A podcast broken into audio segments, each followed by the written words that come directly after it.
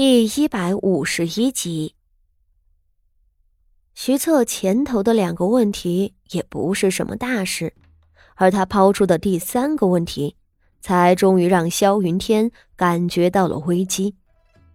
萧云天紧紧咬着牙，低头喘息着。他正低头沉吟间，上头太后却一声轻咳，缓慢道：“嗯。”武安侯答不出来了吗？太后声色轻而平缓，在萧云天听来却犹如催命的炸弹。他吓得浑身一软，瘫在地上，忙道：“下官，下官答得出来。下官，下官之所以能活下来，是是因为……”萧云天抿一抿唇，声色越发低了下去。下官一心救驾，只是想到母亲和妻子都在厅堂附近走失，心中十分不安。那时，下官的岳父吏部侍郎傅大人领着妻女安全逃到了金刚殿，告诉下官，母亲和妻子都躲在北武社，下官这才……说来说去，还不是为救自个儿家眷，倒顾不上太后娘娘的安危了。赶过来为太后接驾的臣子中，恰有和萧云天不睦的，毫不客气的出口讥讽道：“天地君亲师，萧大人这圣贤书读得好啊！”天地君亲师，天地不必说了，君是排在亲的前头的，历朝历代的国法都是这样写的，孝道、亲情、施恩等。固然重要，却都不及对君主和社稷的忠心。若是萧云天是个寻常百姓也就罢了，平民对朝廷没有功绩，朝廷也不会对平民有太严格的要求。你可以先顾着自个儿的家人，再来谈忠君爱国。但朝廷命官就不一样了，拿着朝廷的俸禄。生死家人实际上都属于朝廷，皇室对忠君这一条的要求就很严厉了。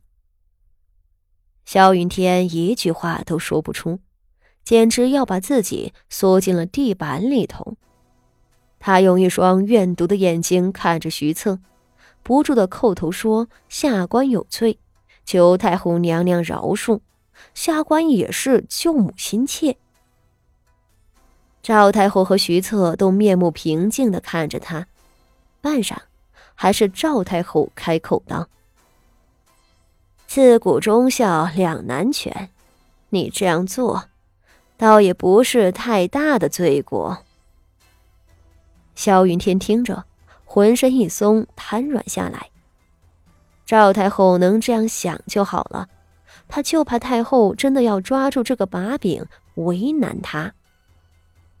然而，赵太后的下一句话却令他再次坠入冰窖。只见赵太后神色冷淡的望了一眼远处的重重庙宇，轻浅的开口道：“身为护卫皇族的武将，又是先帝亲封的侯爵，本该一心忠于皇族。如今皇室有难，你顾及孝道。”不能及时救驾，到底有失武将风范。哀家本也不想罚你，但是若日后人人有样学样，不肯为朝廷舍生忘死，那可不是一件好事。传旨，将武安侯降为武安伯，侯爵降为伯爵，这个处置。不可谓不严厉了。臣子的封爵有公、侯、伯三等，而爵位这个东西，不仅册封的时候难如登天，后代的世袭也是不简单。所有的爵位，包括册封给皇子们的亲王、郡王等，都会世袭降等，一代不如一代。得封公爵者，无一不是千年望族。既要有祖上厚重的积累，儿孙也要身居高位。